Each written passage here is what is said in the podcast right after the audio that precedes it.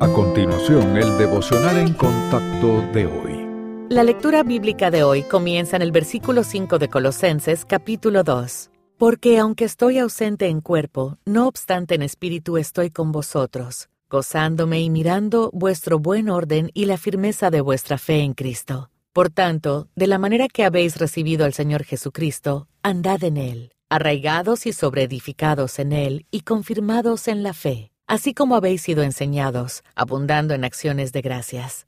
Mirad que nadie os engañe por medio de filosofías y huecas sutilezas, según las tradiciones de los hombres, conforme a los rudimentos del mundo, y no según Cristo. Porque en Él habita corporalmente toda la plenitud de la deidad, y vosotros estáis completos en Él, que es la cabeza de todo principado y potestad. En Él también fuisteis circuncidados con circuncisión no hecha a mano, al echar de vosotros el cuerpo pecaminoso carnal en la circuncisión de Cristo, sepultados con Él en el bautismo, en el cual fuisteis también resucitados con Él, mediante la fe en el poder de Dios que le levantó de los muertos. Y a vosotros, estando muertos en pecados y en la incircuncisión de vuestra carne, os dio vida juntamente con Él perdonándoos todos los pecados, anulando el acta de los decretos que había contra nosotros, que nos era contraria, quitándola de en medio y clavándola en la cruz.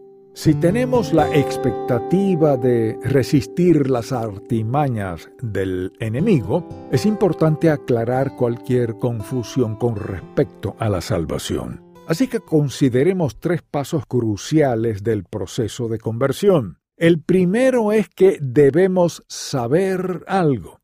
Debemos comprender cuál era nuestra condición estando separados del Salvador. Efesios capítulo 2 versículo primero deja claro que abandonados a nuestra suerte, todos estábamos espiritualmente muertos. Sin el sacrificio del Señor Jesús no habría vida eterna para nadie. El segundo paso es que debemos creer algo. La buena noticia es que Dios proporcionó un medio de salvación que está disponible para todas las personas. La Biblia dice que nuestro amoroso Padre Celestial, por su propia iniciativa, creó una vía para que nuestra deuda de pecado fuera pagada de modo que pudiéramos morar con Él para siempre. El último paso es que debemos recibir algo para tener posesión de cualquier regalo primero debemos ser humildes y aceptarlo. El Padre Celestial nos ofrece su regalo de la salvación.